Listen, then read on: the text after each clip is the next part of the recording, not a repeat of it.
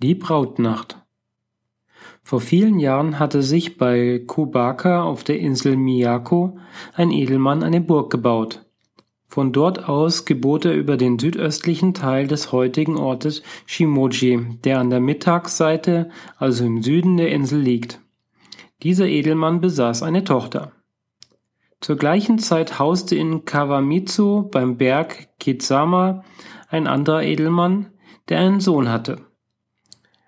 Auch Kawamitsu ist ein Teil von Shimoji, liegt jedoch an der Westküste der Insel. Der Feudalherr von Kubaka erzog seine einzige Tochter mit Sorgfalt und achtete darauf, dass sie keinen unpassenden Umgang hatte. Das Mädchen erblühte und die Eltern beschlossen, dass es die Braut des Jungherrn von Kizama werden solle. Man feierte die Hochzeit und abends gingen die jungen Leute in die Hochzeitskammer. Zuerst lagen sie friedlich nebeneinander, aber dann entkleidete sich der Bräutigam und wollte sich seiner Braut nähern. Diese erschrak, da sie nicht vorstellen konnte, was der junge Mann eigentlich wolle. Sie stieß ihn grob weg und sagte Was fällt dir ein? Ich bin gerade so wie du das Kind eines Edelmannes. Wie kommst du dazu, auf mich zu steigen und mich dir untertan machen zu wollen? Solche Manieren gehören sich nicht. Das Mädchen war ernstlich böse und kehrte fliegenden Fußes zurück zu seinen Eltern. Die Mutter war sehr überrascht, als sie ihre Tochter mitten in der Nacht so aufgelöst im Elternhaus anlangen sah. Was hast du denn, Kind? Ist etwas passiert? Stell dir vor, Mutter, der Kerl hat sich ausgezogen und wollte sich auf mich legen. Er vergisst, dass er mir als Tochter eines Edelmannes Achtung schuldig ist. So ein Grobian will der Sohn eines Edelmannes sein? Die Braut konnte sich über das Vorgefallene nicht beruhigen.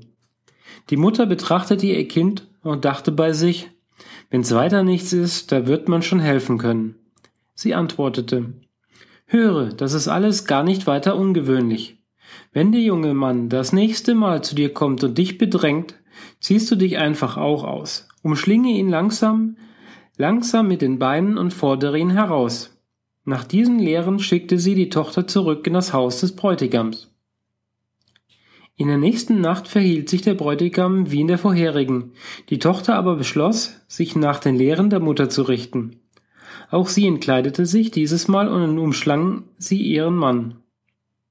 Es dauerte gar nicht lange und die beiden waren im Ehehimmel. Der Bräutigam strengte sich an und die Braut begann, seine Mühen zu schätzen.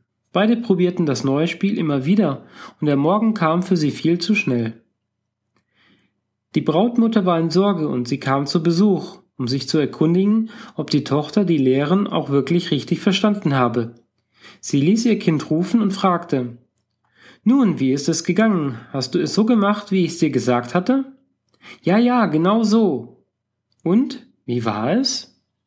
Die Tochter senkte verschämt den Blick und antwortete Ach Mutter, schön war es, sehr schön sogar.